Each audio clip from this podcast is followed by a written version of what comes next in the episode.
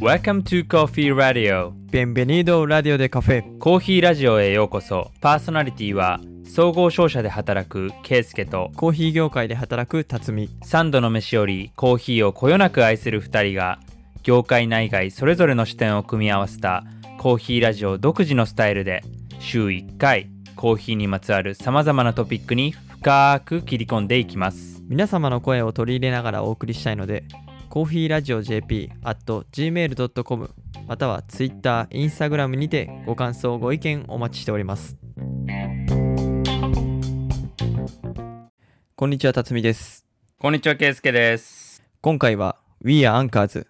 生産者から始まるバトンを消費者に届けるアンカー役を務めるバリスタ。コーヒー業界において彼らの役割とは現場で活躍されるバリスタやロースターの方々をゲストに迎えその本質を掘り下げていく企画です。今回のゲストは東京世田谷にあるカフェテナンゴの茅沼義行さんをお迎えいたします、えーカフェテナンゴはとてもユニークで中米の地域に特化した、えーコーヒーの専門店になっていて、えー茅沼さん自身は有名な、えコーヒーのお店である、え堀口コーヒーさんで、え修行をされてその後単身で中米の方に渡られてそこでいろいろな現地のコーヒー関係者とコネクションを作って、え最終的には、え国内、え日本人で初めてとなる国内の COE のジャッジも務められて、え帰国されることになります。その後2008年に、カフェテナンゴをオープンされて、え現在まで、え中米のコーヒー専門店として、えユニークなキャリアを歩まれている方です。今でこそコーヒー産地に行くことってすごくハードルが下がったように感じるんですけど茅沼さんが行かれた当時っていうのはまだこう情報であったりとかツールっていうものが普及していない時代でかなりいろいろな苦労をされてたくさんのコーヒー農家さんとのコネクションを作ったっということをお聞きして僕も中米にいたこともあるのですごく刺激を受けましたね。あれコーヒー好きであれば誰しもこう生産の現場を見てみたい生産国に行きたいっていうのは思う方いらっしゃると思うんですけれどももう10年以上前辰巳君が言った通り生産国に行く上でハードルがより高かった時にで茅沼さんを突き動かしたものは何だったのか。そして実際に現地で見たものは何なのかっていうところは、まあ、今コーヒーラバーで聞いてくださってるリスナーの方にはとても刺激を受ける内容になっていると思います。ということで早速本編行ってみましょ改めてお時間いただきありがとうございます。ありがとうございます。こんにちは。よろしくお願いいたしまよすろしくお願いします。茅沼さんまず自己紹介お願いしてもよろしいでしょうか？はい。えー、世田谷の深沢でカフェテナンゴというえー中米産のスペシャルティーコーヒー専門店をやっている茅沼義行と申します。よろしくお願いいたしますお願いしますお願いします。コーヒーの業界入られてどのくらいになられるんですか？うーん、2001年なんで、19 19 19年ですね。来年20年記念来年20年。ただ就職されてすぐコーヒーに入られたということではないんですよね。ではないです。コーヒーを好きになられたきっかけっていうのはいつ頃だったんですうか、ーん高校生の頃なんでなんていうのきっかけって言ってもねその頃からこうな飲み始められて、うんそうですね。コーヒーなんだおじいちゃんがコーヒーメーカーを買ってくれたんですね高校に入ってから。それでレギュラーコーヒーを飲むようになってそしたらなんかこうスーパーとかに行くといろんな種類が売られていてなんでこんなにコーヒーって種類があるんだろうと。こう疑問に思って、で多分そのいろいろ種類があるんだからさぞかし味が違うんだろうと思っていろんなのをこう飲んでも大して味が変わらんなと思ったわけですねその高校生の頃に。でこうじゃあ何が違うんだろうと思ってこう本を読んでみたと。コーヒーの本がたくさんあるんで、えーそうするとコロンビアはこんな味ブラジルはこんな味とか書いてあるけど、それを読みながらコーヒーを飲んでも、全くそんな味はしないし、うん、なんかこう、この本を書いてる人は、嘘をついてるに違いないと、うん高校の頃思ったんですね。で、なんでこんな味もしないのに、書いてあるような味もしないのに、こんなことを好き勝手に書いてるんだろうと、疑問に思って、で、その嘘を暴いてやろうと。まあそのためにやっぱ自分もコーヒーに詳しくならなきゃいけないなと。っていうところで、いろいろこうコーヒーを勉強していくきっかけがそこでできて、そこからこう飲んでるうちに多分、どんどん好きになっていったんだと思います。それはもう就職される時も、コーヒー業界には入らなかったはい。と思うんですけれども、もうそこはコーヒーは頭の中にあって、こうありつつ就職されたっていう。そうですね。はい。でなんかその時にヨーロッパの方にもカフェを回られるっていうところをやられた。そこの経験どういう感じだったんですか？うんだその時は、大学卒業の時は、まだカフェをやろうと思ってた。ですね。で、まあそのコーヒー、要するにまあ抽出のところしか目に入ってなかった。なのでこうカフェをやれば、喫茶店をやれば、なんかコーヒーっていうのがわかるに違いないと思ってたんで、ちょっとヨーロッパのそのカフェ文化を実際に見ようと思って、まあ、大学卒業してすぐにヨーロッパに行って半年ぐらいこうずっとカフェを巡ってたんですけど、なんか大したことないなって思ったんですね。当時だとどこら辺を行かれたんですか？えっとスペインから入ってもうずっとですねポルトガル、はいフランスドイツイタリアオーストリアとか、えー上は、えーデンマークとかスウェーデンとかも行ったし、半年ですよ、はい、スイスも、うんもうあの辺ブワーッと全部行って。でなんか大したことないな。と いや文化はすごいですけど、味的に別にうん。なんかすごいうまいコーヒーがあったかっていうと別にそうでもなくて、うん、そこでどうもこれカフェを開いてもコーヒーのそのいろんなフレーバーがあるっていう謎には迫れそうもないなって感じたんですね。それでじゃあどうしたらいいんだろうって思っていましたね、その時は。はい、そのカフェやヨーロッパでの半年間を終えた後は外食の、はい。はい、関係の企業に入られたっていうところなんですけど、はい。そこの時の心境ははい。どういう、その時は、まあ大学卒業して、要するに就活もせずにヨーロッパに行って半年後に帰ってきて、まともな就職があるわけがないじゃないですか。この日本で。そうするとまあ、そんなやつを拾ってくれるのって、年中人手不足の外食産業ぐらいしかなかったんですね。でまあ、えっ、と、その時は、まだ、まあ、子会社という形かな。えっ、と、今だとスカイラークホールディングスになっちゃったのかな。その時はまあ子会社で、バーミヤンっていう中華の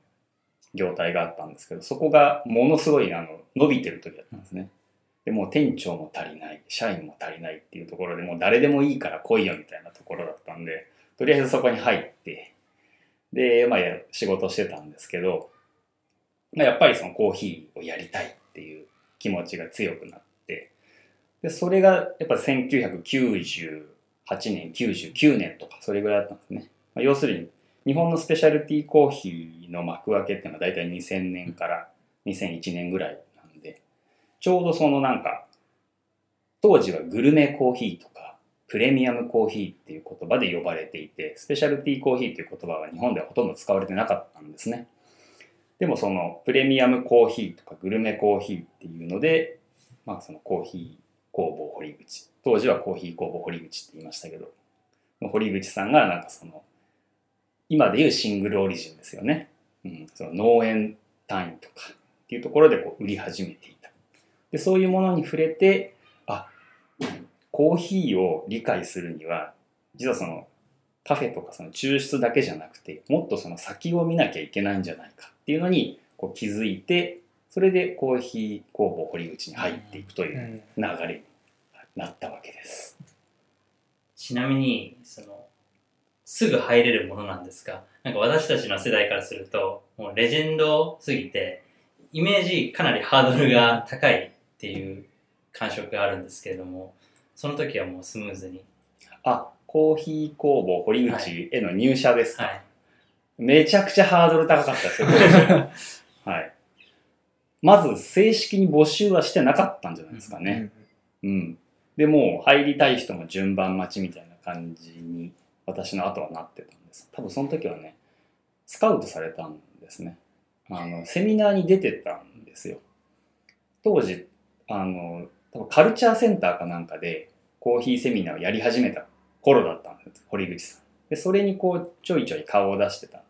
だから、なんか、今何やってんのや、何もしてないですと。ちょっとうちでやってみないって言われて、それで行ったんですけど、うん、ハードルは高かったと思います。結構、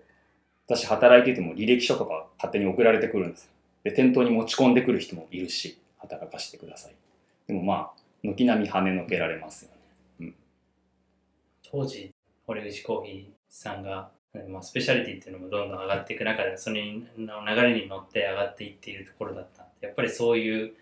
雰囲気を肌で感じられている。そうですね。うん。どんどんどんどん拡大期でしたからね。ううんん。4年間そうですね、4年間。でカフェのところもやられて焙煎もやられたというそうですねだと思うんですけれども、やっぱりそこがこう今20年間やられてるコーヒー人生の中でもその土台になっているっていうところなんですかね。そうですね。うん。もう焙そこは焙煎っていうのはなんかイメージだと当時だと結構深入り寄りというか、はいはいあそういうイメージがあるんですけれどもそういう形でやられていたん堀口コーヒーの焙煎ですか、そうですね。シティロースト以降がやっぱりメインじゃないですかね。浅い入り具合って、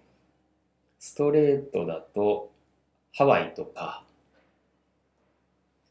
うーん、ブルーマウンテンとか、そんな感じじゃないですかね。あんまり浅いのはなかったと記憶してます。うん大体がシティ、シティ以降でしたね。まあ、堀口自体が美味しい深入りを作りたいっていう、うん、そういう理念があるんで、今も変わってないですね。この前あの、ザ・スタディ・オブ・コーヒーっていう本をね、出版されましたけど、あれでも読んで、やっぱ変わってないですね。軸はぶれてないですよね。そう当時働かれている中でやはりまあそういうハードルを高いハードルを超えて入られてきた方がいっぱいいらっしゃると思うんでなんかその当時のつながりとかなんか同世代でこう競争してたとかなんかそういうつながりもあるんですかね、ああ、そうですね。今は多分、今堀口コーヒーにこういる人って、その、サラリーマン的というか、はい、そういう人だと思うんですけど、私がいた時代っていうのはもう、働いている人全員が開業希望者だったんで、なんかこう、仲間なのかライバルなのかよくわからない、すごいこう、独特の空気感の中で働いてましたね。なので、刺激はあるけど、ストレスも強かったですね。うん、だからなんか、プライベートで仲良く遊びに行くとか全くなかったし、正直今も全く連絡取ってないですね。何かない限りは、なんか連絡を取り合うとかもないですね。まあ別に嫌いじゃないですけど、ななんかすごいイメージがラはいイライバルとはいいうか、うんでその4年を経て中米に行かれるということなんですけど、ここここ多分一番気になるところで、がまあ並大抵の覚悟じゃまあそういう決断には多分ならないと思うんですけれどもどういうこう心境のなんかいきなり思い立って行かれたのかそれとも1年ぐらい準備されて、心の整理をして行かれたのかどういう感じだったんですか？うん、そこね。うーん、心の中では、一応準備はしてたんですけど、まあ突然思い立ったっっていう方が強いかもしれないですね。あの結局そのスペシャルティーコーヒーといって、ね、あのどこで誰がどうやって作ってるかっていうのがしっかりしたコーヒーを売ってますとお店はこう歌って売ってるわけですけれども正直その焙煎をしてる焙煎士の方は分からんわけですよね。うん、輸入されてきてお店に届いた豆をロースターにぶち込んで毎日焙煎して袋詰めして店頭で売ってるっていうその作業の中でこう普通に生活してるだけでなんか実際俺は何も知らないじゃんっていうふうにこう思ったわけですね。でやっぱりこう焼く人間が現地の土を踏まないでどうするんだと。それでスペシャルティを売ってると言えるのかっていう疑問がこう自分の中でこうだんだんこう出てきて。でまあ産地に行きたいっていう思いがそれでできたんですけど。まあ仕事してるとなかなか行けないじゃないですか。でまあそのね社員を海外に派遣するみたいなところまではまだ堀口講師もそこまではこう大きくなかったんですね。でもまあ私の先輩とかは行ってたりはしたんですけどまあ私下っ端だったんで、まあ、そこまでのなんかこう行ってこいよみたいなのはなかったんです。でちょっともう待てないなと。うん、こっからあとじゃあ3年4年働いて1回ぐらいこう海外にちょろっと行かせてもらってもなんか自分の中で満足できない。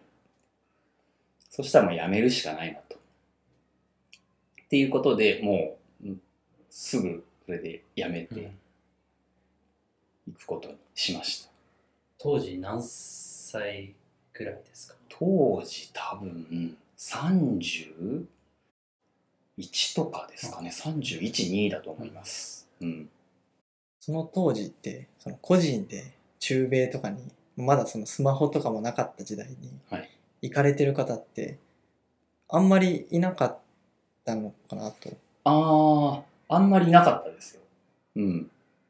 なんか僕が行った時とかはもうすでに行かれてる方のつてとか話を聞いてあなんかここだったら行けそうみたいな感じで最初の場所を選んだんですけど貝沼さん行かれた時って多分もうほとんどこう情報が少ない状態でうん。はい。行かれたっていうことですよね。そうですね。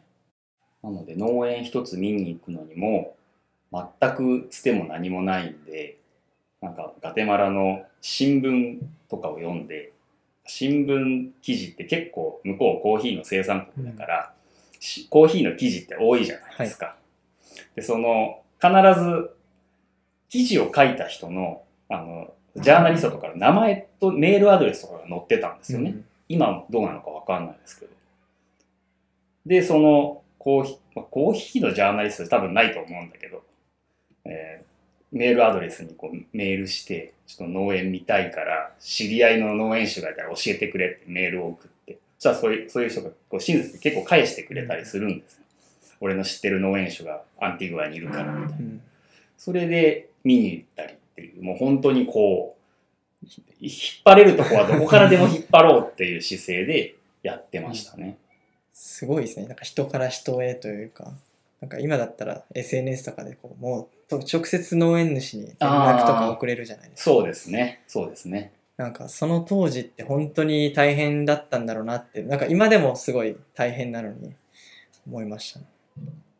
最初に行かれた際、えー時は、えーホームステイをされ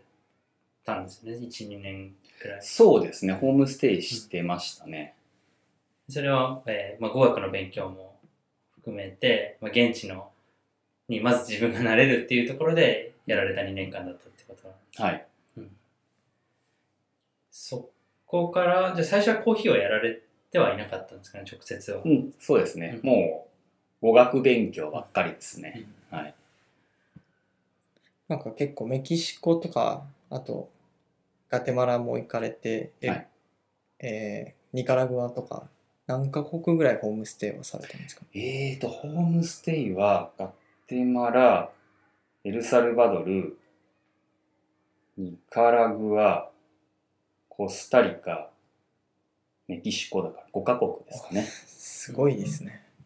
えそれ中間で代理してくれるところがあるんですか？それとも、どういうふうにそんな、こういう芋づる式にやっていったんですか？えーっ、と、まず語学学校が紹介してくれるパターン。うん。それが、えーっ、と、ガテマラとか、コスタリカとか、えーっ、と、ニカラグアもそうかな。語学学校が紹介してくれる。で、えーっ、と、メキシコと、メキシコは、道端にいた人が、うち来いよって言って、それで、その人についてって、そこで、え、メキシコシティですか？いや、えーっ、とね、外。サンミゲル・デ・アジェンデっていう、うん。結構田舎の方なんですけど、なんか、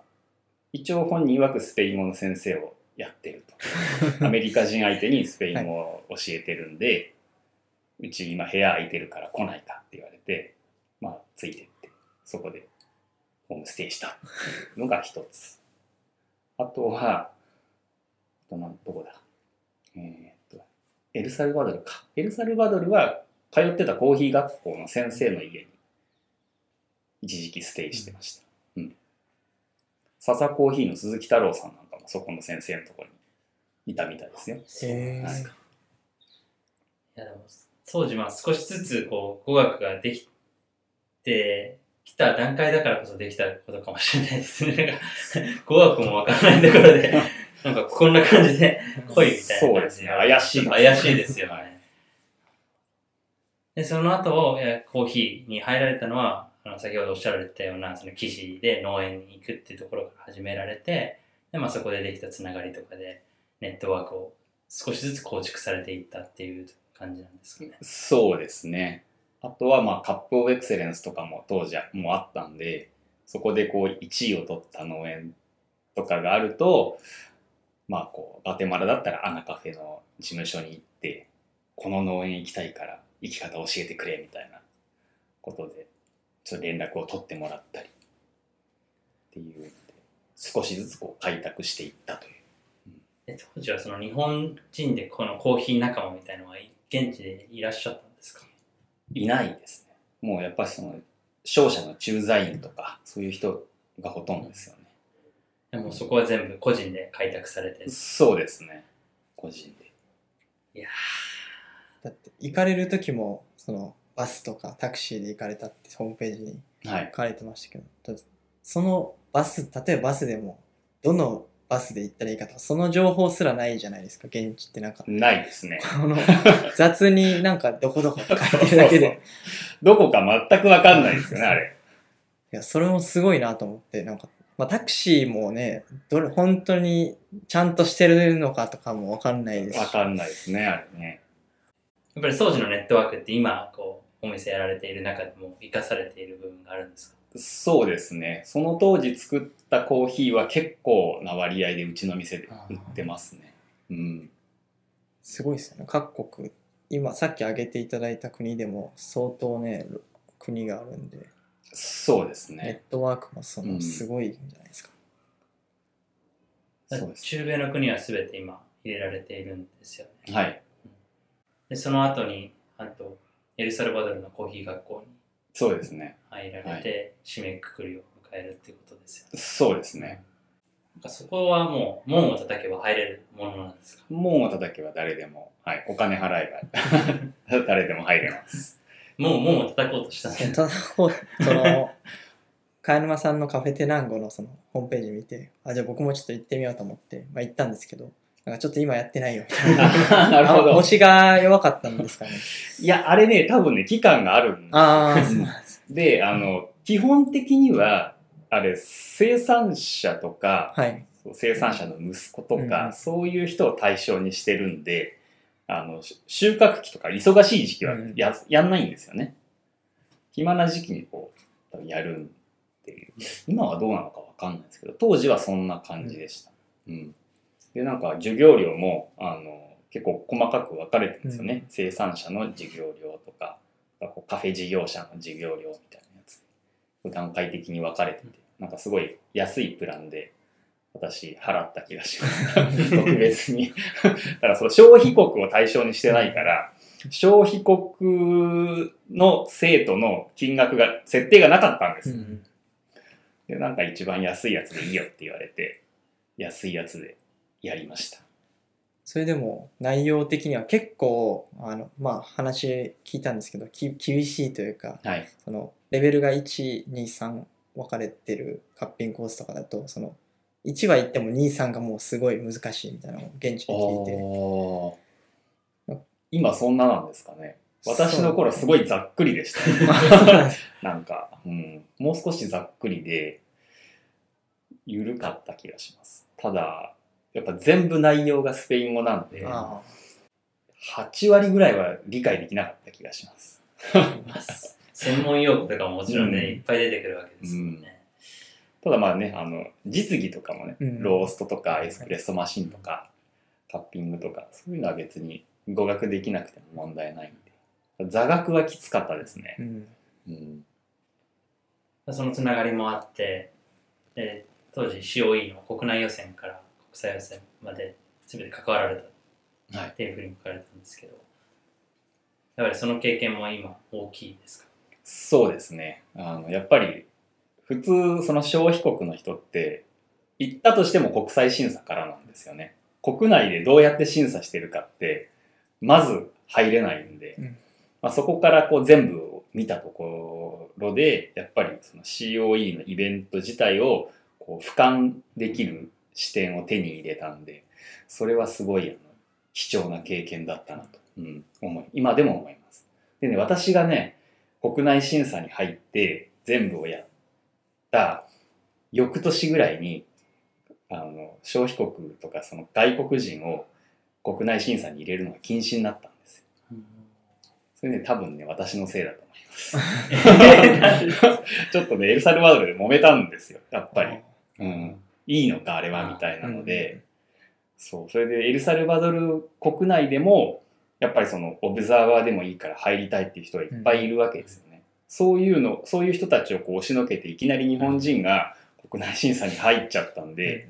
それでなんか怒ってたやっぱりエルサルバドル人もいて、でも翌年からもうダメになりましたね。多分今もダメなはず。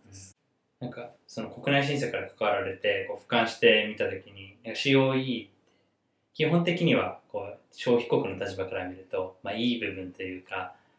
なんかがフォーカスされたりとかもすると思うんですけれどもなんか俯瞰してみたときにこう感じる現地から見た COE って何かち違う風に感じられてるところとかありますか？ああ、そうですね。ありますね。やっぱりその、200とか300とか400とか、すごいロットの数がこう集まってきて、で、まあ、それをこう、なんていうんですかね、開催国側の職員がこう仕分けとかやるわけじゃないですか。で、そのまあ仕分けして、当然、あの、ペルガミーノ、えーパーチメントで送られてくるんで、まあそのね、サンプルも一個一個脱穀しなきゃいけないわけじゃないですか。で、あの、脱穀機ってこうちっちゃいこうガガガガってはいあるじゃないですか。こう押さえつけて、はいこの跳ねてるやつ。うんこれラジオで伝わるかどうか。わかんないですけど、ちっちゃいね、あれ、ああいうのでこう、やるわけですけど、だんだんあの、あれ熱持ってくるんですよね、うんうんやってる。はい。で、その200ロット、300ロットとかやってると、だんだん後半熱くなってきて、これ絶対生豆にダメージ与えるだろうっていうような熱さになったりもするんで、そういうところに当たっちゃう運の悪いサンプルとかも、やっぱあるんだろうなっていう。うんすべてのそういうロットが公平に扱われてるかっていうと、まあ、それは限界があるよねっていう,、っていうところが見えたり、国際審査だとやっぱそういうことはロットも少なくなってくる、うん。ないけれどもっていうことですそうですね。ただそこに行くポテンシャルがあったものがたまたま当たっちゃって、そういう落ちちゃってるってこともこありともある。り得るなっていうのを感じましたよね。そこまでの取り扱い、うんまあいろんな人がやっぱ関わるわけじゃないですか。国際審査出てくるのなんて、所詮30とか50とか、うん、少ないですけどね。うん、それまでっていうのは、やっぱ膨大な数と、うん、長い時間と、いろんなたくさんの人間が関わっていて、まあ、そこではミスも起きるよねっていう。うん。なんか少なからず運運的なこう要素が入っある。うん、ありますよね。ううんん、確実にありますよね。